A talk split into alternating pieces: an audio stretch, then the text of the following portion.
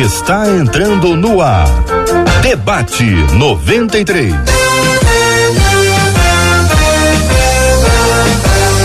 Realização 93 FM. Um oferecimento Pleno News. Notícias de verdade.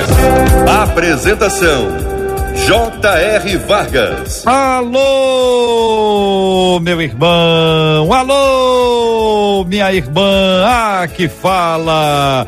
J.R. Vargas, estamos de volta. Começando aqui mais uma super edição do nosso debate 93 de hoje. Que a bênção do Senhor repouse sobre a sua vida, sua casa, sua família, sobre todos os seus, em nome de Jesus. Bom dia, Marcela Bastos. Bom dia, J.R. Vargas. Bom dia a todos os nossos queridos ouvintes. Como é bom estarmos juntos, começando com grandes expectativas. Mais uma semana que o nosso Deus é bom e tudo que ele faz é maravilhoso e dura para sempre.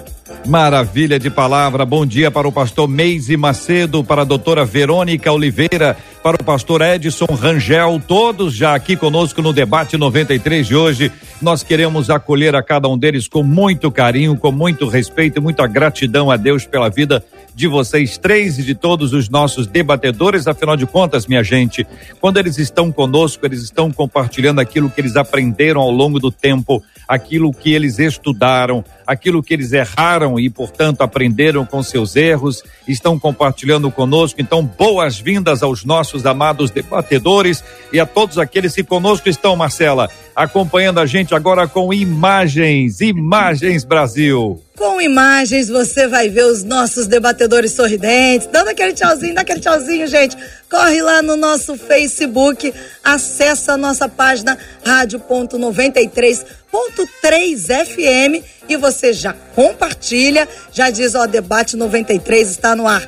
Do mesmo jeito, você corre no nosso canal lá no YouTube, canal da 93 FM, que é o 93 FM Gospel. Se não se inscreveu, se inscreve, ativa o sininho, vai ficar ligado em tudo que a gente faz aqui na 93 FM. E na hora do debate, às 11 da manhã, de segunda a sexta-feira, você vai ser muito abençoado. Muito bem, o debate 93, eu falo sempre aqui, aí Brasil, mas hoje de maneira especial, e aí Flórida?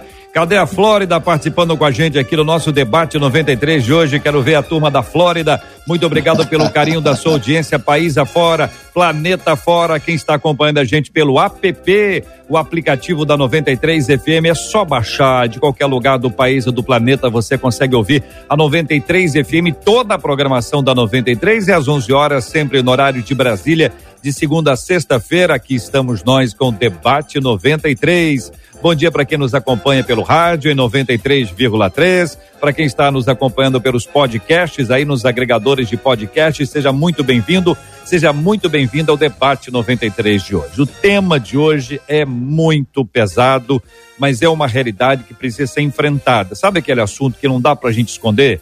Você não adianta falar, não, não queria conversar sobre esse assunto que eu fico triste. Aí não conversa, e fica triste, porque vai ficar triste de um jeito ou de outro. Agora, quando a gente conversa sobre o que nós vamos conversar, ainda que a gente possa é, ter aquele tempo, tempo assim difícil e complicado, depois vem a paz, porque Deus vai nos dar o caminho, a orientação, a saída, a alternativa, a porta que vai se abrir para a gente enfrentar circunstâncias adversas como essa. Por exemplo, ouvinte contando: penso constantemente em tirar a minha própria vida mas não tenho coragem de falar disso com ninguém na igreja. Pode ser que alguém que esteja acompanhando a gente aí, Marcela, até esteja dizendo: olha, eu já pensei, passou pela minha mente isso, eu, eu, eu consegui tirar, mas de vez em quando isso volta. Então vamos enfrentar isso hoje aqui, de cara, de frente, assim, com força, com fé, com alegria, com paz? Sim, com alegria porque a alegria do Senhor é a nossa força. A gente vai sair dessa com alegria, você vai ver. Ouvinte dizendo: tenho certeza que irão achar que eu estou endemoniada, por isso ela não conta nada na igreja dela. Mas será que de fato o demônio tomou conta do meu corpo? Se tivesse, não estaria conversando, né? Mas vou deixar que os debatedores nos respondam. Se a minha mente é do Senhor, por que só tenho pensamentos suicidas? O crente que tira a própria vida perde a salvação? Como pedir socorro sem que as pessoas me julguem? Quais os sinais de que uma pessoa está pronta a tirar a própria vida? as perguntas são muitas. Eu peço sempre aqui a vocês que nos ajudem a conduzir. Nós faremos as perguntas no tempo próprio para que todo mundo tenha aqui a informação anterior necessária. Então vamos para esse momento inicial, pastor Meise, quando ela diz: "Eu não tenho coragem de falar disso na minha própria igreja". Eu tenho certeza que irão achar que eu estou endemoniada. A primeira pergunta dela, vamos ficar nessa. Será que de fato o demônio tomou conta do meu corpo? Bom dia, bem-vindo, pastor. Bom dia, JR. Bom dia, Rádio 93, os colegas debatedores. Que Deus abençoe a nossa vida. O tema de hoje é um tema complexo, mas eu acredito que ele é super importante de ser tratado. Bom, a pergunta você falou é sobre não ter coragem de falar na igreja, né? E o então, demônio tomou conta do meu corpo. O demônio tomou conta Pergunta do meu ela. Corpo. Tomou? É, é, ela não tem características de quem está endemoniada, não. Muito pelo contrário. Ela é muito consciente na pergunta que ela faz. Isso aqui é uma coisa importante, Jota, porque a igreja é uma rede de suporte na nossa vida. Mas não só a igreja. E aí, uma coisa que eu queria pontuar aqui com o ouvinte, com aqueles que nos ouvem, é que o fato dela expor, o fato dela expor, não quer dizer que ela está expondo abrindo o coração dela para que isso traga vergonha. Muito pelo contrário. Quanto mais a gente fala acerca disso, mais a pessoa vai sendo tratada e vai sendo curada. Porque daquilo que você não fala, você também não é curado. Tiago 5,16 vai dizer: confessai as vossas culpas uns aos outros e oreis uns pelos outros para que sareis. Eu parto da premissa que essa ouvinte deve orar, deve jejuar, deve ler a Bíblia, mas parece que esse tipo de pensamento não sai da mente dela. Porque tem coisas na vida, Jota, que a gente trata através da confissão. Então, é, dá a sensação que a igreja da qual ela faz parte tem um pensamento mais engessado acerca do tema do suicídio. Mas ela precisa entender que a igreja é uma rede de suporte, mas não é a única. Ela deve ter amigos, deve ter famílias, família, deve ter pessoas de confiança. Então, abrir o coração se torna necessário. Tem gente que pensa assim, Jota, se eu falar sobre suicídio, eu vou estar incentivando as pessoas a fazerem. Não, é o contrário. Quando você fala do suicídio, você abre uma roda de debate e você tira a pessoa de dentro desse calabouço para que ela possa entender que existem outras alternativas que não a levem para o lado do uhum. suicídio, mas que a levem para a preservação da vida. Então nós precisamos falar, seja no ambiente religioso, na família, entre amigos, mas esse assunto tem que vir à tona, não dá mais para se calar, porque é um assunto muito presente nos nossos dias. Obrigado, pastor. Doutora Verônica Oliveira, muito bom dia, seja igualmente bem-vinda. Vou usar duas frases aqui, quero pedir que a irmã nos ajude a entender e até distingui-las, se possível. A frase é: quero acabar com a minha vida, ou quero acabar com o problema que eu estou vivendo na minha vida. Embora sejam próximas, qual a diferença entre elas? Bom dia, pastora. Doutora. Bom dia, J.R. Vargas. Bom dia, Marcela Bastos, pastor Edson Rangel, Meise pastor Meise. É sempre uma alegria estar aqui com vocês e hoje, é, como sempre, né, é, o debate é sempre é, esclarecedor, sempre com temas é, tão pertinentes ao momento. E esse tema, ele é maravilhoso porque ele vai trazer para nós, né, aqui e para quem está nos ouvindo, o esclarecimento de vários pontos. Eu imagino que esse ponto em que você colocou agora, né, essa frase de que é, eu quero morrer ou eu quero me livrar dos meus problemas? Então, é, eu percebo na frase dessa ouvinte essa angústia, essa inabilidade de lidar com a própria angústia. Porque a habilidade de, de lidar com o sofrimento, ela é requerida da vida. Né? Ela é uma habilidade que a vida nos convoca. Porque nós temos o tempo todo situações frustrantes, situações difíceis, é, que nos convocam a esse aprendizado, né, de como eu vou lidar com essas angústias. E muitas vezes nós ouvimos esse, esse, essa frase, né, eu quero morrer, quero sumir, é, e na realidade a pessoa não busca a morte, né? É o que ela busca através desse ato. Então, ouvir uma pessoa que está com essa queixa se torna fundamental. E uma das coisas que acontece é a pessoa às vezes querer falar para o outro: não, você não pode pensar nisso, não, mas que isso? Antes de ouvir. Então, ouvir o que, que essa pessoa quer através dessa busca de querer tirar a própria vida. Né? Muitas vezes ela não aguenta mais o sofrimento, ela não tem a habilidade de lidar com o sofrimento, ela não desenvolveu isso por diversas questões e ela está ali é, buscando uma fuga. Então, esse espaço dela, dela hoje, né, trazer à tona é, esses pensamentos em que já envolve aí um auto-julgamento, né? Por serem pensamentos intrusivos, muitas vezes as pessoas pensam em estarem possuídas. Uhum. É porque ela tenta assim, não posso pensar, não posso pensar, não posso pensar, e mais, quanto mais ela faz isso, mais ela pensa. Então ela se sente fora do controle. Aí nesse, nesse aspecto vem muito esse julgamento. Meu Deus, eu estou possuído, tem um negócio na minha mente que eu não sei controlar.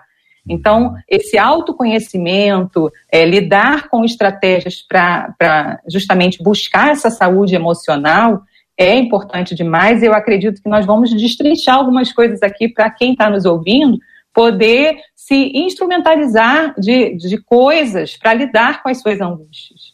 Doutora, muito obrigado. Pastor Edson Rangel, bom dia, igualmente bem-vindo. Dentro desse contexto, Pastor Edson, é, esse olhar de não consigo achar a solução para o problema, a única solução que passa pela minha cabeça é o fim da minha vida. Algumas pessoas se sentem culpadas porque não conseguem achar a solução para o problema ou até se consideram o problema. Como é que é, analisa o senhor esse assunto, pastor? Bom dia, bem-vindo. Bom dia, JR, bom dia, Marcela doutora, minha colega pastor. É muito bom poder estar aqui mais uma vez com vocês, com todos os ouvintes na 93. É, assim, assim como você bem colocou, Jota, é uma situação que, graças a Deus, a gente passou por ele. É, eu acredito que todos nós, né, no momento, algum momento de nossa vida, nós passamos por alguma dificuldade, algum problema que achamos que não tem saída. Né? Às vezes, ainda mais, vamos trazer para o momento atual que estamos vivendo um tempo de pandemia, onde você é bombardeado com situações, com morte. Ontem mesmo, hoje de manhã, já tive a notícia de uma pessoa que faleceu, conhecida nossa. É, é, há um bombardeamento em cima da tua cabeça sobre morte. Então, se a pessoa, é, e nós estamos falando justamente de uma irmã na igreja, ela tem que realmente deixar viver a palavra de Deus. É, ela não está endemoniada, como bem o pastor falou, porque ela está falando sobre o assunto. E, normalmente a pessoa que comete, a doutora é, vai me avalizar ou não, que comete suicídio, ela geralmente ela é mais introspectiva, ela é mais, ela é mais para dentro. Ela, é, não estou dizendo que o outro não cometa, mas é muito mais fácil a pessoa introspectiva cometer o ato de, de, suicídio do que a pessoa que está externando o problema que está vivendo. E, na verdade, o que ela está sofrendo é o que todos nós sofremos, que é o combate dos dardos inflamados do nosso adversário, que lançam pensamentos. Isso, o pensamento ruim, você pensa, fala, meu Deus céu, não vou conseguir. Mais uma situação, não tem saída, não tem porta. Gente, o que a gente tem que continuar lembrando e, ser cada vez mais é, é, é, dominados é pela palavra de Deus e declarar que aonde não existe porta, Deus tem poder para abrir porta. E eu quero dizer para a irmã que ela não se senta sozinho, porque Elias, Moisés e o próprio apóstolo Paulo, trazendo para o Novo Testamento, falaram sobre isso. Elias ansiou a morte, Moisés, quando viu na frente daquele povo, ele pediu a Deus: vai melhor eu morrer. Né? Elias, em, em, lá em 1 Reis, ele fala sobre isso. Eu quero morrer porque eu estou vendo perseguido, não tem saída, não tem. Então, isso é uma coisa que continua sendo atual e nós temos que é, é manter firmes na palavra de Deus e ver na vida desses três exemplos que eu acabei de citando aqui que há sempre saída para nós que temos a Cristo Jesus como Senhor e Salvador. Você vai conseguir quando você se mantém firme. Porque todos nós passamos por algum momento de luta que queremos, às vezes, ah, não dá jeito, é melhor. Eu mesmo já pedi, Senhor, falei como Elias, estou numa caverna, me leva. Porque é melhor levar, estou em ti. Agora, eu não tenho condição de tirar a minha própria vida.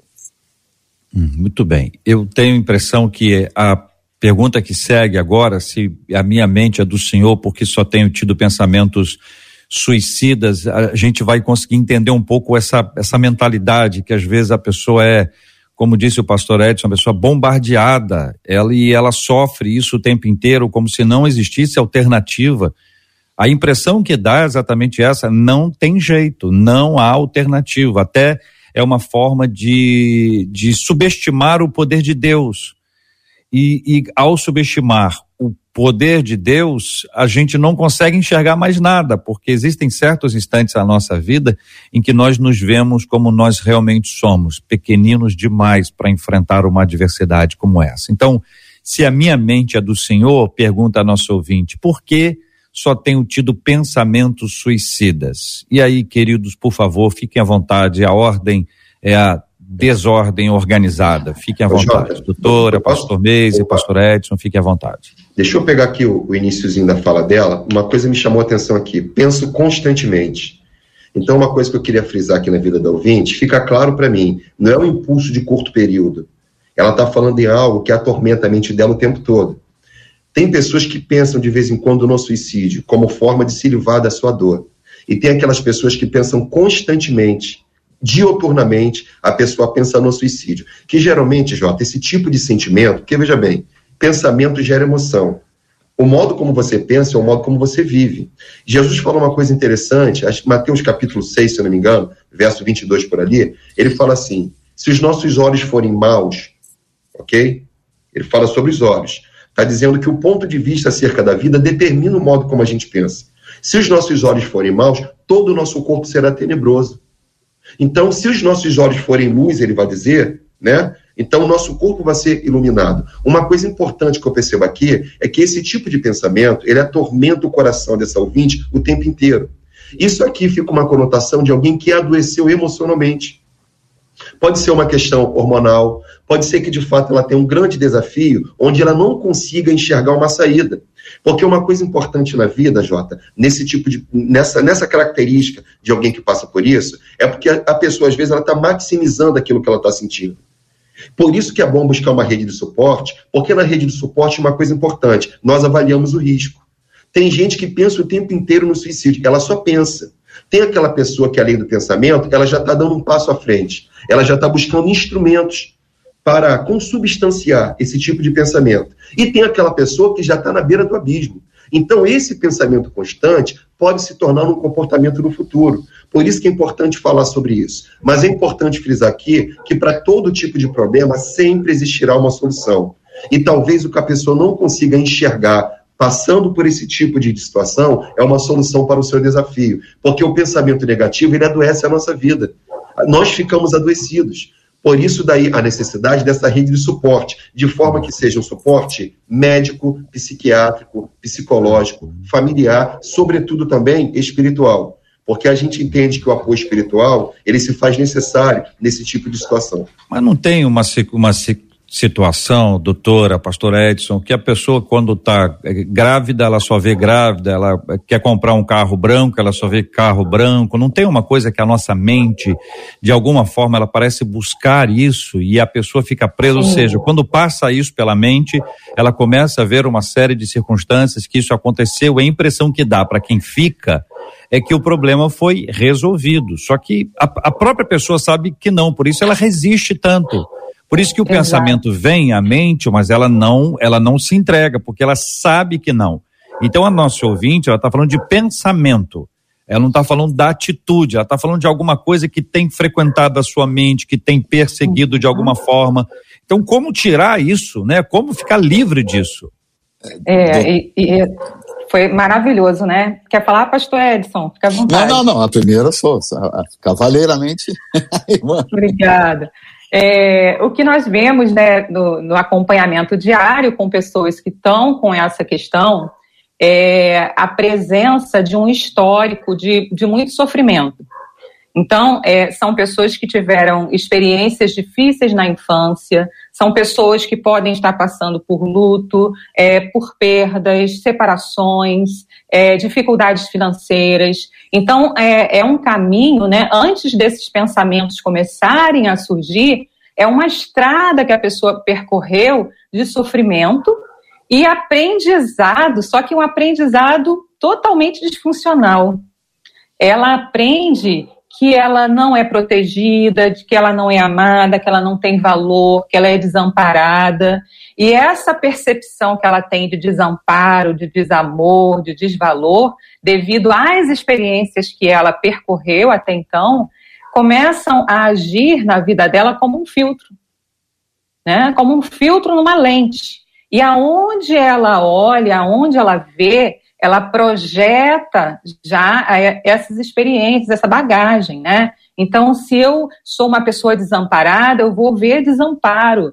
Se eu sou uma pessoa que aprendi que eu não sou digna de amor, que eu não sou amada, eu só vou ver rejeição.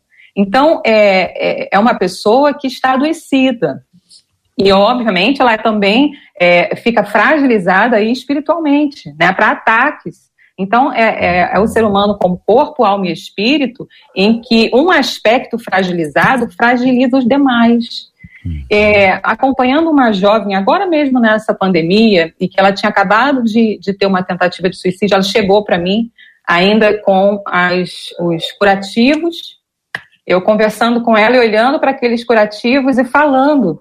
E ali ela pôde, através daquele diálogo, entender que ela não era os pensamentos dela.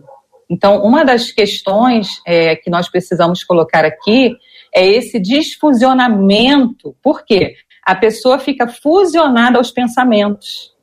É, não tem mais jeito, é, eu não vou conseguir, nada dá certo para mim, realmente eu não sou capaz. E ela se vê assim, é como se tornasse a identidade dela. Então, como que ela vai dar jeito nisso? Se é ela, ela, ela tenta acabar o quê? Com ela. Então, é, tem é, muitas vezes pessoas que têm essa tentativa, na tentativa de, dar, de destruir aqueles pensamentos. Quando ela aprende que ela não é o que ela pensa, quando ela aprende a se descolar, ou seja, eu penso isso, mas essa não sou eu. Eu sou a pessoa que gerencia esses pensamentos. Eu sou a pessoa que pode escolher o que eu vou pensar. Eu sou a pessoa que pode recorrer à ajuda, que posso falar, que posso questionar esses pensamentos. Posso trazer à minha mente coisas que vão confrontar esse pensamento. Então, quando ela aprende esse lugar de potência, quando ela começa a enxergar que existe um lugar onde ela não é o que ela pensa, ela é o que ela pode gerenciar daquilo que vem na mente dela, ela vai para um lugar de potência. Ela vai para um lugar onde ela não precisa mais destruir-se, porque ela entende que ela não é aquilo. Que o fato dela ter vivido uma, uma experiência de pensar alguma coisa não diz é, sobre a identidade dela, diz sobre as circunstâncias que ela está vivendo. Então, é, é, uma habilidade muito bonita que é aprendida em consultório, mas é aprendida também aqui. Eu vejo, a Bíblia traz isso quando Paulo fala, aprendi estar contente em, em todas as situações. É, ele fala aí de um aprendizado que ele desenvolveu, não é algo que ele nasceu com, com isso, né? E a psicologia traz isso como resiliência, que é uma capacidade possível a qualquer um de nós aprender, desenvolver em qualquer etapa da vida. Uhum. Então, ele está querendo dizer o quê? Aprendi a ser resiliente. E aí tem uma série de habilidades que nós vamos aprender, e entre elas eu destaco essa de desfusionar o que eu penso, o que eu sinto de quem eu sou. Tudo bem. Pastor Edson. É, JR, então, tá, pastor, é bom, é bom ter uma doutora, né, que ela fala da parte é, física e mental do cérebro, mas a gente vai é, respaldar a doutora pegando tudo em cima do que a senhora falou, trazendo primeiro é, o que o JR está falando sobre a guerra, está sendo travada aqui nos pensamentos. Então, a Bíblia ela orienta você trazer à memória aquilo que te dá esperança. Não é a sua vida, é o que Cristo, o que Deus já fez, não é o que eu faço.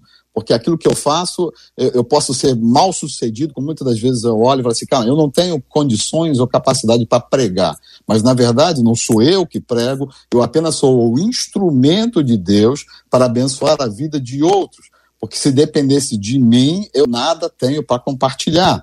Quando você entende que Deus ele é o alfa, ele é o ômega, ele é o começo, ele é o fim, nós já começamos a entender. É, o que hoje está sendo batalhado na cabeça das pessoas é que o sim às vezes é talvez, o, o sim pode ser não, como às vezes a gente vê uma palavra como não pode sendo transformada em pode, quando a Bíblia fala que é sim, sim, não, não, que passar disso procede do maligno. Quando Paulo fala que eu quero manter a minha mente cativa a Deus, né, para a gente poder combater esses ataques que vão continuar acontecendo, não só na vida da irmã, mas na vida do povo de Deus, porque a tentativa do nosso adversário é tentar parar que nós paremos, ou tentar fazer com que a gente pare de falar do amor de Deus, que pelo amor de Deus nós vamos conseguir vencer qualquer batalha e a morte é simplesmente para nós ah, uma etapa, porque nós sabemos que quando vivemos em Cristo, como Pedro fala, nós estamos aqui porque o Senhor tem palavra de vida, mas de vida eterna, não uma vida daqui, mas quando eu pego, eu vou acrescentar um pouco mais, vou falando o que Paulo fala, porque Paulo ele deseja a morte, porque ele já está cansado de lutar. Mas ele fala, mas eu sei que para mim morrer é lucro, mas eu sei também que enquanto eu estou vivo, eu estou exaltando e glorificando a Deus. Então, quando a gente passa por uma situação dessa, como a irmã estava passando por isso, já declaro estava, porque essa situação vai servir para que você saia dela e você possa ajudar as outras pessoas. Porque muitas das vezes as pessoas acham, doutora, que elas passam só, ela, pô, coitado de mim, mas na verdade nós, como cristãos que temos uma visão um pouco mais aberta, tudo aquilo que vivenciamos é para que nós possamos ajudar a outros, para que nós possamos fazer com que outros vençam, porque nós, quando vencemos, não é na nossa força, não é na nossa autoridade, mas é na autoridade do poder de Cristo Jesus, que já foi liberado para nós através da sua palavra. Por isso que ele fala sim, sim, não, não. E Deus não te deu permissão para tirar a sua própria vida, quando ele lá nos Dez Mandamentos ele fala, não matarás. E a gente que tem a mente e procura estudar um pouquinho mais, esse não matarás não é você matar somente outra pessoa, mas você também tirar a sua própria vida. E quando nós entendemos isso e mantemos a nossa mente cativa em Cristo, nós somos municiados pela palavra de Deus a conseguir combater essas situações. É claro que, como foi muito bem falado pelo meu colega pastor e pela doutora, muitas das vezes precisamos de pessoas ao nosso lado para nos ajudar. Mas eu quero te dizer também, você que está nos ouvindo, que, ah, mas eu estou sozinho. Mas mesmo Elias sozinho, Deus esteve com ele porque ele clamou e ele suplicou a morte a Deus. Ele não tirou a sua vida. Então, os, a saída para mim e para você é sempre colocar em Deus o que, que o Senhor quer para minha vida, porque eu não vou morrer na véspera, né? Eu, vou, eu vou morrer no dia certo, se Ele o quiser, quando Ele quiser, porque a minha vida já não pertence a mim, mas pertence a Ele. Minha irmã, você pode até achar, desculpe estar falando direto com ela, se ela está ouvindo ou não, mas para você que está ouvindo, que está passando pela mesma situação, Deus, Ele te ama tanto que entregou a Cristo para que ele não só morresse, mas vivesse para te dar uma vida em abundância. Tire esses pensamentos fora, na autoridade de Cristo, para que você possa experimentar o como é bom ajudar aos outros, porque ajudando os outros, nós entendemos o motivo pelo qual estamos vivos. Por isso somos cristãos. Muito bem, minha gente. Nós vamos ouvir o que estão dizendo os nossos ouvintes. Daqui a pouquinho a gente volta para responder as demais inquietações que a nossa ouvinte nos encaminhou, né? É tema real, você já sabe disso, é realidade, é vida. Aqui não tem nada inventado, graças a Deus. Mas existem duas perguntas aqui que eu acho que a maioria das pessoas faz. Como pedir socorro sem que as pessoas me julguem? E o socorro, é, é duro isso, mas se você estiver se afogando, você pede socorro a quem estiver perto. E você não fica com vergonha de pedir socorro quando você está se afogando. Isso é uma situação dramática, isso é, isso é trágica. Então, a, a gente, quando está afogando, a gente não pensa nisso. Então, se está pensando, é porque a gente ainda não está a ponto de estar tá vivendo um afogamento. A gente está tá caminhando para lá, tem a sensação de estar. Então é tempo. Então fique fique acordado aqui entre nós. Quais os sinais de que uma pessoa está pronta para tirar a própria vida? Uma pergunta difícil, muito difícil. Que eu saiba, não tem umas regras básicas. A pessoa é isso, senão a gente começa a rotular as pessoas mas eu vou pedir que os nossos debatedores nos ajudem a responder da melhor maneira possível isso. Já já, Marcela. É, os nossos ouvintes, hoje é um daqueles dias que a gente vai sentindo a dor dos nossos ouvintes, né? Tem uma delas no Facebook, ela diz assim: Eu acredito que quem já teve depressão acaba convivendo com esse tipo de pensamento, diz ela, pelo resto da vida mesmo conhecendo a palavra. A opinião dessa ouvinte que luta contra a depressão. Pelo WhatsApp, aí começam as dores sendo compartilhadas. Uma ouvinte que está nos acompanhando agora diz assim: Eu sei o que é isso. Eu já tentei tirar minha vida por quatro vezes. Quatro vezes. A gente quer sair do sofrimento. E eu sei bem como é isso. Uma outra ouvinte, também nos acompanhando, ela diz assim: Eu sou paciente oncológica. Estou passando por um câncer de mama com metástase óssea. Semana passada eu tive uma crise nervosa e eu tive vontade de morrer. São essas as pessoas que estão nos acompanhando agora. Eu quero agradecer a Deus por esses ouvintes estarem conosco aqui, porque se vocês estão conosco aqui é porque houve uma preservação de um bem preciosíssimo que é a vida. E eu louvo a Deus porque nós estamos juntos aqui hoje. Me parece, queridos amigos, que antes de falar de suicídio, a gente precisa falar de dores, né? Parece que aqui o assunto não é suicídio. O assunto são as dores e por causa das dores o suicídio vem à tona. Então vamos falar um pouco sobre essas dores, porque são as dores que fazem com que as pessoas queiram pedir socorro. Então, como pedir socorro sem que as pessoas me julguem no meio das minhas dores, eu poderia acrescentar. Fique à vontade. É, JR, eu entendo que é, essas pessoas que estão aí trazendo, né, nesse momento, a, o histórico de vida, né, trazendo o sofrimento, é, elas estão sob forte pressão emocional. E nesse momento, ela é, faz parte, sim, isso é um fator de risco, é um fator de exposição, o adoecimento, o, aquele que está né, fazendo tratamento on, uh, oncológico. E ele, em geral, são pessoas que estão aí num grupo de risco, por quê? Eles estão experimentando o extremo do sofrimento. E, e, lidar com essa dor é muito né, desafiador, realmente é um desafio. E como chamar né, ajuda, como é, pedir ajuda sem ser julgado? É, primeiro, abrindo mão do medo de ser julgado. Que a sua, a sua vontade de viver seja maior do que a vontade que você tem de se preservar. Então, nesse momento, a autopreservação, ela grita, ou seja, é, é uma dor, a dor do julgamento, ela é tão intensa que é, a pessoa prefere lidar com a dor de querer morrer do que ser julgado.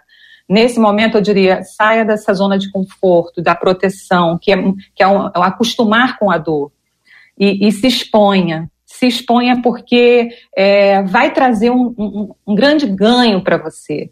Às vezes a pessoa interpreta que ela vai ser julgada e necessariamente não é assim. Muitas vezes ela recebe ajuda, recebe o apoio, né? Eu lido com várias pessoas que trazem às vezes a amiga. Olha, eu quero trazer essa amiga, eu preciso ajudar essa amiga e ela leva na primeira sessão a amiga, leva até a gente. Então, assim, tem muita gente que está aí com o ombro, né, amigo, com o apoio e se dispõe a falar tá? Porque a dor ela faz parte da vida e o fato da pessoa estar tá sofrendo não diz a ela se ela é menos ou mais valiosa. O valor de cada um é questionável, nós somos valiosos, estejamos sofrendo ou não. Ô Jota, eu, eu vou na linha da doutora Verônica, eu penso da mesma forma. Nós temos um sério de desafio, não vou chamar de problema aqui, é com a nossa reputação. Uma coisa que eu aprendi com Celebrando a Vida, Celebrando a Recuperação, é que a pessoa que mais me conhece é a pessoa que mais me ama, é Deus. Então, às vezes, nós temos um sério problema porque a gente está mais preocupado com a nossa reputação do que com a vontade de mudar. Aí me vem à mente aqui um personagem bíblico, que é Naamã, que para ser curado teve que se despir.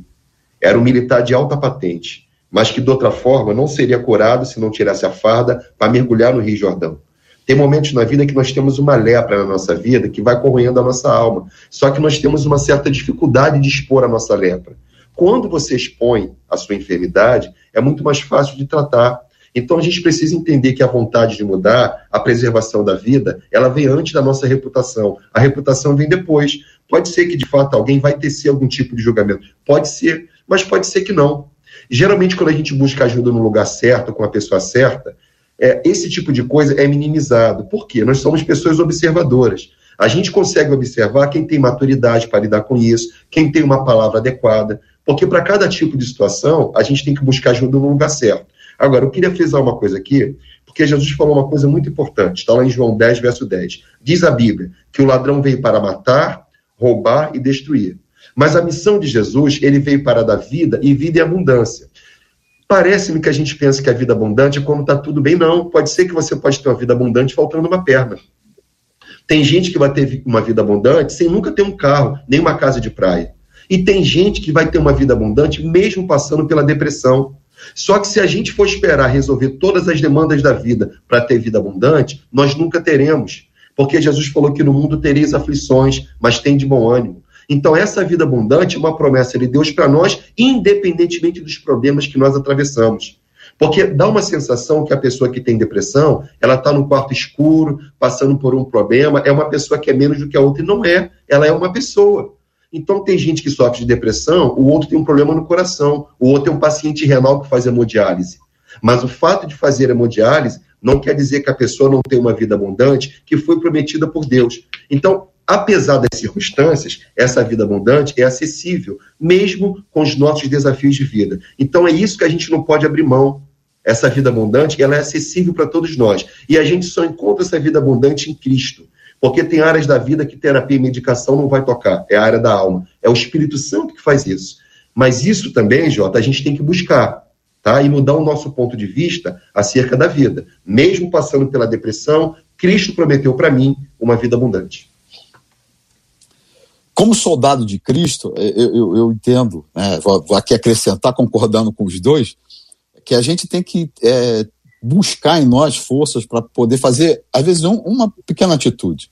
Eu sempre estimulo as pessoas, é, é, quando eu estou pregando e falando, quantas, quantas vezes você sai de casa e olha para o céu e vê a nuvem passando, ou você contempla o calor, ou você contempla as coisas que estão fora. Então, para você que está com pensamentos é, de tirar a sua vida, saia de fora da tua casa. Por isso que nós estamos vendo nessa pandemia, fica em casa, fica preso. As pessoas estão tendo um aumento nesse caso, porque você está ficando enclausurado. Nós não fomos criados para sermos pessoas presas. Nós fomos criados no jardim. Nós fomos criados para ter contato com aquilo que Deus fez além de nós.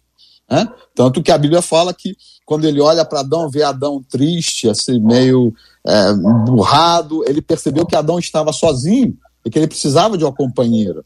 Você precisa estar falando, conversando. Quanto mais você fala, e é aquilo que já foi aqui muito bem falado, é claro que eu quero acreditar que os seus amigos são seus amigos. Né? Por isso que a gente, às vezes, tem poucos amigos na vida. Porque nem todo amigo que a gente acha que é nosso amigo, ele verdadeiramente se importa conosco. Mas algumas pessoas encostam em nós porque a gente tem isso, não tem aquilo, aquilo outro. Na verdade, não são amigos. Mas a gente, no fundo do nosso coração, nós percebemos isso e sabemos quem são nossos amigos, quem nós, que, a quem nós podemos abrir a nossa vida. É, eu posso falar nesses poucos anos de vida que tenho, que eu posso selecionar meus amigos. Né? Eu tenho várias pessoas que eu conheço, centenas, milhares de pessoas que conheço, mas amigos que eu posso chegar e abrir coisas pessoais são muito poucas. Então a gente, eu creio que Deus ele jamais nos deixa sozinho.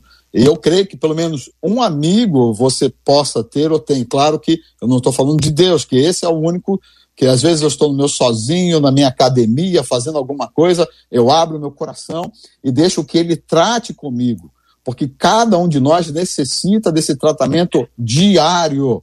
É, é, é o, relacionamento cristão para se manter uma vida saudável, uma vida em abundância, é diário. Você tem que abrir o seu coração diariamente para que Deus injete vida no teu coração, para que você continue tendo desejo de vida, porque para nós que conhecemos a Cristo, morrer é muito melhor. Só que não é para tirar a nossa vida. Nós temos que entender o projeto de Deus. A nossa vida é para exaltar a Deus. E eu sei que nessa hora, mas eu estou cheio de problema. Eu estou cheio. Quantas vezes eu cheguei na, na, na igreja para pregar com muito de problema na família, com pessoas no hospital para morrer.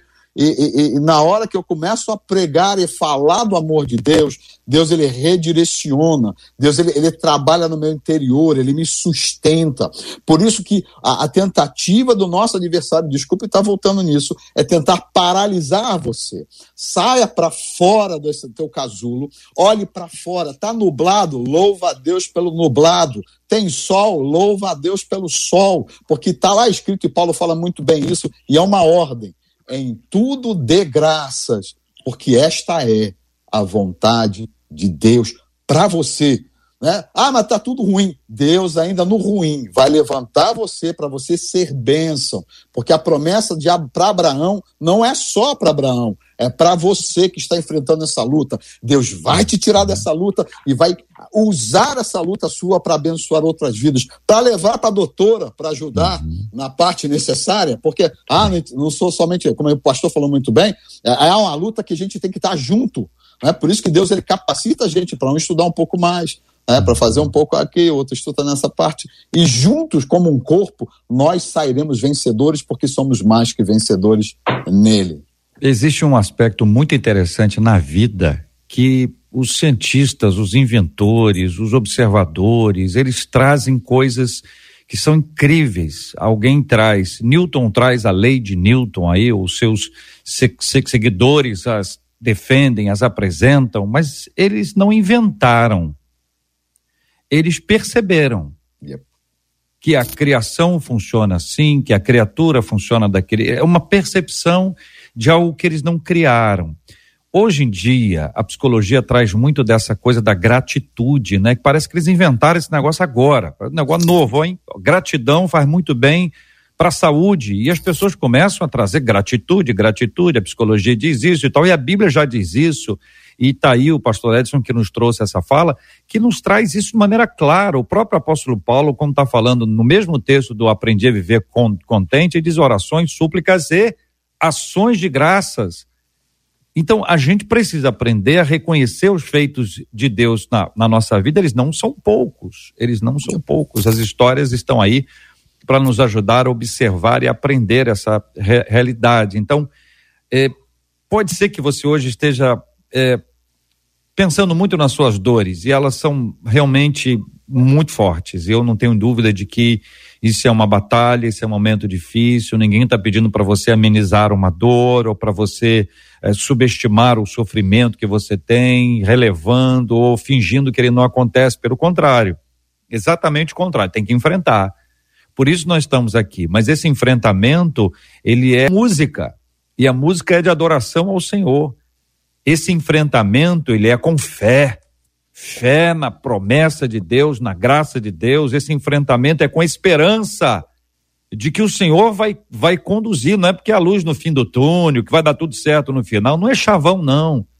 O cristão não vive de chavão, não vive de slogan. Nós vemos da palavra do Senhor, é ela que nos alimenta. E nós precisamos olhar isso. Claro, se uma pessoa for pessimista, ela só vai encontrar texto de assim, morreu fulano, morreu fulano, morreu fulano, normal, normal. Existem dias que a gente não enxerga a luz do sol, tem muita nuvem e dá a impressão que o sol não existe.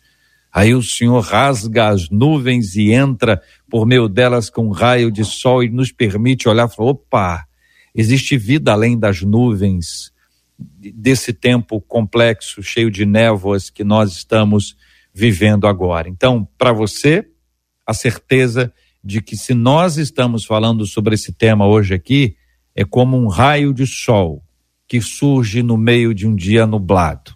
Daqui a pouquinho, com a graça de Deus, o brilho do arco-íris virá e você verá a promessa de Deus se cumprindo na sua vida. Queridos debatedores, microfones estão abertos. Marcela, de igual forma, para a sua interatividade, a fala dos nossos ouvintes dentro desse momento, queridos, em que nós estamos vivendo hoje no debate. Uma das nossas ouvintes aqui pelo WhatsApp diz assim: Eu sofri de depressão por muitos anos, chegando ao ponto de não poder passar em uma passarela. Eu queria me jogar. Consegui melhorar a minha situação com leitura da Bíblia, conversa sincera com meu pastor, que me ajudou demais, com conselhos e oração, e também com acompanhamento psicológico inclusive com a ajuda de medicamentos. Ela continua: Eu não me considero liberta, mas hoje consigo entender que os problemas passam. Nada é definitivo. Só se eu morrer eu não tenho solução. Vivendo, sempre terei como melhorar, conta essa ouvinte aqui pelo WhatsApp. Pastor Meise, a partir da fala dessa nossa querido ouvinte, vamos começar a tentar responder aqui quais os sinais de que uma pessoa está pronta a tirar a própria vida, mas eu gostaria de pedir ajuda a vocês para que a gente encaminhasse essa resposta. É, quais os sinais de que uma pessoa pode estar passando por isso, mas pela graça de Deus ela vencerá e nós estamos juntos aqui. Daqui a pouquinho vamos orar especificamente por esse tema. Ô Jota, a Bíblia fala que a boca fala do que o coração está cheio. Eu percebo que algumas pessoas, eu já passei por uma situação de socorrer um amigo, de levar para minha casa. Ele falou para mim numa sexta-feira que queria se suicidar e no domingo tentou. Eu levei imediatamente no mesmo dia. Tentou não. Ele ia tentar, mas não conseguiu. O Espírito Santo travou. Então, geralmente as pessoas expressam palavras. Por exemplo, eu tenho vontade de sumir. Tem gente que fala isso de forma muito clara. Eu tenho vontade de morrer. A vida para mim não faz sentido. Porque a nossa matéria-prima em relação a isso é aquilo que a pessoa diz. Nós não estamos no coração da pessoa. Agora, quando você convive dentro da família, você vai vendo características. É uma pessoa muito solitária, que se tranca no quarto o tempo todo, tem uma fala muito pessimista. Eu acho que esse tipo de fala tem que sinalizar, tem que acender uma luz na nossa cabeça. E entender que esse comportamento não pode ser um comportamento normal dentro de uma norma. Existe alguma disfunção. Então, aquilo que a gente verbaliza, isso para nós tem que acender a luz, tem que nos preocupar de alguma forma e a gente se colocar na vida do outro como rede de suporte. Porque uma coisa importante, Jota, para a gente é a gente perguntar: você está precisando de ajuda? Por exemplo, Maria. Maria fez um papel fundamental naquele casamento de Caná da Galiléia. O vinho acabou. Ela foi até Jesus e fala: Senhor, o vinho acabou. Ela não disse para Jesus o, que ele, o que, que ele tinha que fazer, mas ela se colocou como intercessora na vida de um casal que nem sequer sabia o que estava acontecendo. Então, acho que essas expressões que as pessoas vão verbalizando, isso vai sinalizando que lá no fundo tem alguma disfunção. Talvez não seja uma vontade de morrer, mas é alguma coisa que faz com que a gente se preocupe com essa pessoa. E aí eu queria trazer um personagem bíblico aqui, o Jota, que é Jó, uma pessoa que acorda, é, dorme milionária, acorda sem nada, perde os dez filhos de uma só vez, e ainda assim a gente, lendo o livro de Jó, teve seus questionamentos, mas a gente percebe que ele tinha uma esperança que estava em Deus. Então, o que a pessoa não pode perder é essa esperança e que nós aqui sejamos uma rede de suporte e tenhamos uma percepção mais aguçada acerca daquilo que as pessoas dizem. Isso tem que nos preocupar de alguma forma. Exato, né? Essa, essa, essas falas, elas são é, alertas para quem está em volta. É, requer que você se né, se apegue a essa pessoa, principalmente se ela tem um plano, se ela já colocou para nessa fala algum tipo de plano que ela tem de tirar a vida. Nesse, quando ela fala que, que tem algum plano, ela já está num grau alto, né, de alto risco para colocar a vida dela realmente é, dar cabo da própria vida. Então, nesse momento, requer que os familiares, requer uma rede de apoio para não deixar essa pessoa só, até você perceber que ela se restabeleceu. Então, nesse momento, é criar uma rede de apoio, entrar em contato com a família, é, fazer um rodízio com amigos, para que aquela pessoa não fique só. Né? mais de 90% dos casos de suicídio envolve questões psiquiátricas, questões de sofrimento mental. Então, sempre, é, é, na maioria dos casos, há um adoecimento. Então, por isso, requer um, um atendimento aí médico, psicológico, um amparo espiritual, familiar. Então, isso é muito necessário, né? Esse olhar. E eu diria assim, para quem está nos ouvindo hoje, né, é ter atitudes também de autocuidado, como pegar sol, fazer caminhada, isso é algo isso. diário, né? Então, se você escova o seu dente hoje, você não precisa escovar amanhã? Não, gente. É, a questão é a frequência, é a assiduidade com que você está se cuidando. Então, eu ouvi essa frase, peguei ela para poder exemplificar um pouquinho essa questão da saúde mental. Né? Então, todos os dias fazer caminhadas, pegar sol pelo menos 20 minutos, cuidar da sua alimentação, verificar os exames clínicos, se há alguma alteração hormonal que pode vir também a comprometer o seu emocional, é, estar fazendo parte de uma rede de apoio de amigos, é, estar em família, é, está em uma comunidade, né, na igreja. A igreja ela traz é, é, cientificamente comprovado, ela traz aí um reforço, ela é um pilar de saúde, em que a pessoa encontra na espiritualidade sentido de vida, propósito. Ela encontra ali, naquela comunidade, a intimidade com pessoas, a intimidade com Deus, ela tem a construção de vínculos seguros, então, a igreja é um pilar na saúde do ser humano. E isso cientificamente comprovado, né? Então, é importante a gente entender os fatores também que podem ser aí fatores é, de prevenção e agir. Então, à medida que ouvir, cuidar. Né? Eu diria assim, tem uma, uma passagem, essa própria mesmo de Paulo, né? em que ele. Em, em, tem uma passagem de Paulo que ele está num naufrágio. E dentro do naufrágio, ele vê que as pessoas estão há 15 dias sem comer. E ele pega um pão e fala: pessoas, vocês precisam comer, vocês precisam se alimentar para a sua saúde física. Então ele lembra ali, no meio de um naufrágio, do cuidado físico. E ele pega um pão, que provavelmente não era um pão sequinho, fresquinho, mas ele leva aquele pão e fala: Graças te dou, Senhor. Então a gratidão realmente é um elemento, é um pilar de saúde. Nós temos a tendência maior é, de lembrar coisas ruins. Isso é também provado. Então, ser grato requer uma ação intencional. Eu, eu desafio a você que está nos ouvindo agora a pegar um caderno e escrever aí 10 motivos que eu tenho para agradecer. Seja qual for a circunstância que você tem hoje, que está hoje diante de você. Eu tenho certeza que Deus vai trazer à sua memória motivos para te dar esperança. Comece a pegar aí 10 coisas para agradecer, para você ser grato. Escreva aí na frente, coloca na sua frente, na, na sua casa, coloca aí no seu espelho e comece a verbalizar isso.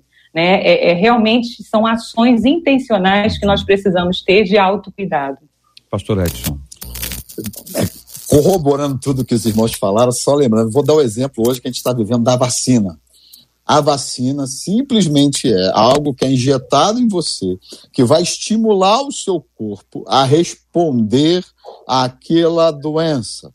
Da mesma forma, Deus te criou para que você ache a saída. Isso que a doutora falou é, é, é fundamental, porque você ah, bobagem, é só uma caminhada. Não, vai caminhar, traz até os problemas para a mente. Porque quando você está caminhando, você não só está trazendo problema, mas você está dando oportunidade para que o seu cérebro, por causa do funcionamento do teu corpo, ele ache a solução. Sabe por que, que o seu cérebro vai achar a solução para isso que você está vivendo? Estou falando para você que é crente. Se você não é, aceita hoje. Recebe a Cristo como Senhor e Salvador da tua vida hoje. Porque nós que temos a Cristo, já temos a saída, não é para pouca coisa, não, é para todo. E em Cristo nós podemos todas as coisas. E é nessa autoridade em Cristo Jesus que eu estou dizendo para você que a resposta já está em você. Deus não te criou para que você venha tirar a sua vida. Deus te criou para que você exalte a Ele. Nós somos a coroa da criação. Nós somos aquele que, que, que demonstramos para o mundo e para aqueles que estão tá lutando contra nós, que é o nosso adversário espiritual, Satanás, que ele veja em nós a, a, o reflexo da glória de Deus. Em nós, nós vamos achar a saída. Em nós, nós vamos conseguir vencer com a ajuda de Deus sempre, com a palavra de Deus no teu pensamento e no teu coração sendo renovado e transformado todo dia. Talvez você tenha sido abusado fisicamente ou mentalmente. Deus ele te cura fisicamente e mentalmente. Basta você abrir o seu coração e pedir a ele ajuda. Né? Eu, eu certa vez, JR, atendi um rapaz que ele, ele se mutilava todo, ele se cortava todo. Bom. E a conversa dele comigo era assim: se você sabia que com, usando isso eu posso, eu me mato assim, eu tenho 10, 15 maneiras de me matar, eu só estou olhando para ele e analisando o que ele está me falando e, e para ajudar ele a sair. E aquela, aquela, aquele rapaz, a única coisa que ele estava precisando era de ser abraçado e sentir o amor que ele não tinha dos seus pais, por falta de entendimento, seja o que foi que aconteceu, ele precisava de sentir é, é isso. E, e, eu quero trazer para um exemplo de JR que eu acho tremendo. Eu estava aqui fazendo evangelismo uh, em Fort Lauderdale, uh, no meio da rua, a gente fazendo evangelismo. Me parou um rapaz, um rapaz de 30 anos, um garoto, parou e, e chegou para mim e falou assim: Você pode me dar um abraço? Isso foi em janeiro, né? onde você está tendo uma distância. Eu abaixei, larguei os, os, as placas, larguei meus panfletos e falei: Claro que eu posso te dar um abraço. Eu abracei ele, orei com ele e voltei para minha posição, continuei. Ele continuou andando de bicicleta. Parou para minha colega que estava fazendo evangelismo comigo e disse assim para ela: Ele hoje fez o meu dia. Ele estava chorando e saiu dali. Eu falei, eu falei, Jesus amado, é isso que nós temos que entender. Deus ele quer te usar e você que está aí receba o nosso abraço Receba o nosso apoio. A gente está aqui junto, unidos. A Bíblia fala que onde há união, Deus ele, multiplica a sua ação. Nessa manhã, Deus está te tirando desse laço, desculpa, JR, o laço do passarinheiro. Deus nessa manhã está te tirando. Você não vai morrer, você vai viver para exaltar a Deus. Você vai viver para dizer para os outros como vale a pena viver para Deus. Eu passei por isso, mas hoje eu venci. E é por isso que nós estamos aqui nessa manhã, dizendo para você que Deus ele vai usar isso com forma de saída. Ache alguém, ache uma pessoa, conte conosco em oração para que você saia dessa situação, em nome de Jesus. Amém. 11 horas e 57 minutos, horário de Brasília, minha gente. 11 e 57. Vamos lá. JR, para corroborar com o que o pastor Edson acabou de falar, vou ler um WhatsApp por aqui que diz: Eu tentei tirar minha vida quatro vezes, mas uma coisa que eu não sabia era que, em meio a tudo isso, eu tinha um chamado de Deus, diz Amém. essa ouvinte. Deus me ama. Descobri o amor de Deus porque essas tentativas contra a minha própria vida e que eu não conseguia levar a cabo, diz ela, foram provas do amor de Deus por mim. Hoje eu estou na presença do Senhor e não penso mais nisso. Hoje vejo pessoas que tentam tirar suas vidas e digo a elas que eu sou a prova de que tirar a própria vida não vale a pena com o meu testemunho, eu salvei muitas pessoas de tirarem suas próprias vidas. Sou grata a Deus por estar viva e ainda adorando e levando a palavra do Senhor. Glória e ela encerra dizendo: Oh glória, glória a Deus, ao meu Deus, que é maravilhoso. E nós nos alegramos, JR. Uma outra ouvinte aqui durante o programa ela mandou uma mensagem dizendo que há alguns anos ela estava decidida naquele dia a tirar a vida dela. Mas ela ligou o rádio aqui na 93 FM. Naquele dia, Rosane, pela manhã, Rosane Félix fez uma oração que foi de encontro ao coração dela. E disse ela: Continuei ouvindo o rádio, vocês chegaram com o debate e naquele dia, no debate, Deus usou os debatedores para dizer que a minha vida era importante. E hoje eu estou aqui para glorificar ao nosso Deus, contou essa ouvinte aqui pelo WhatsApp. E nós glorificamos a Deus, como bem disse o pastor Edson, nós não estamos aqui à toa, não existe coincidência, nada, nenhum tema que, muito embora seja enviados pelos nossos ouvintes, mas o Senhor, ele é o tecelão de todo esse processo. Ele tece o dia do tema, ele tece quais são os debatedores e nós temos certeza, porque inclusive uma outra ouvinte dizendo aqui, JR, é incrível. Em cada debate eu sinto Deus falar comigo. Obrigada por cada manhã em que tenho a companhia de vocês sofro sozinha, sem ter com quem compartilhar as minhas dores, mas vocês trazem a palavra de Deus direto para o meu coração.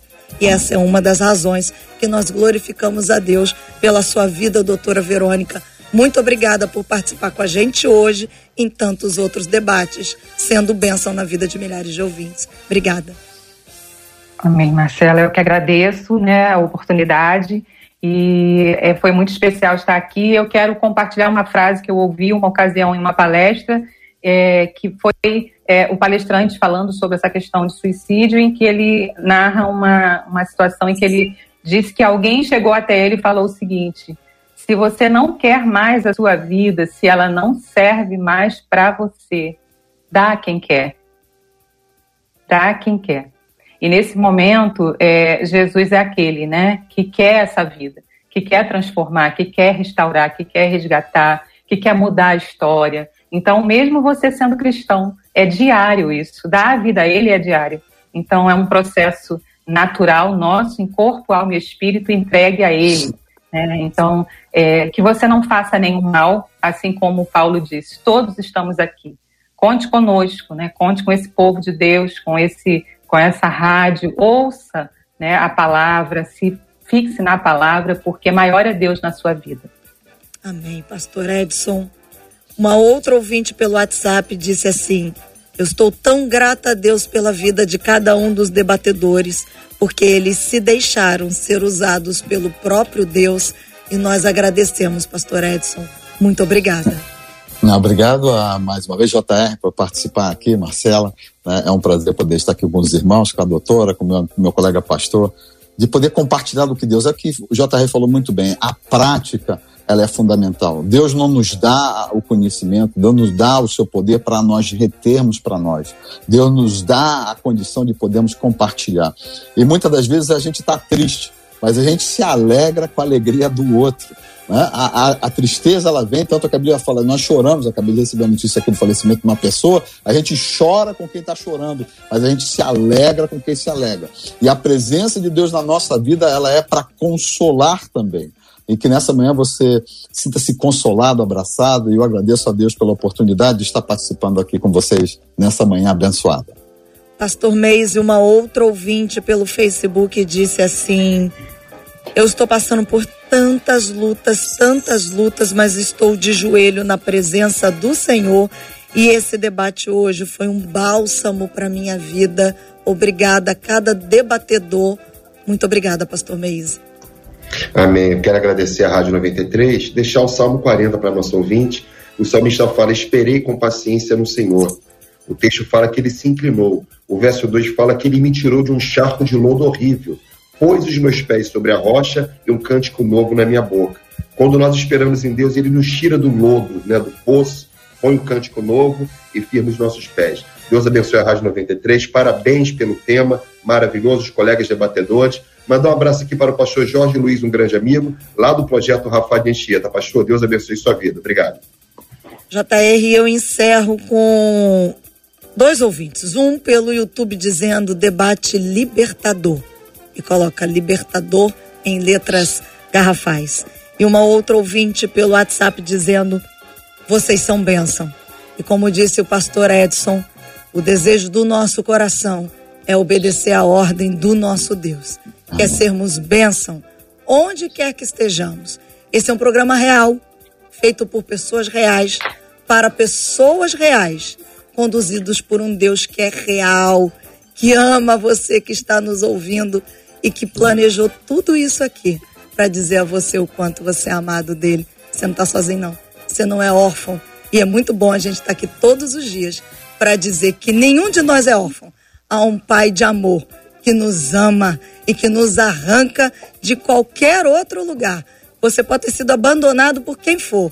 Você pode estar com ideias do que for, mas você é amado por Deus. Lembre-se disso. E é muito bom a gente poder estar aqui de segunda a sexta-feira para declarar o amor desse Pai tão amoroso.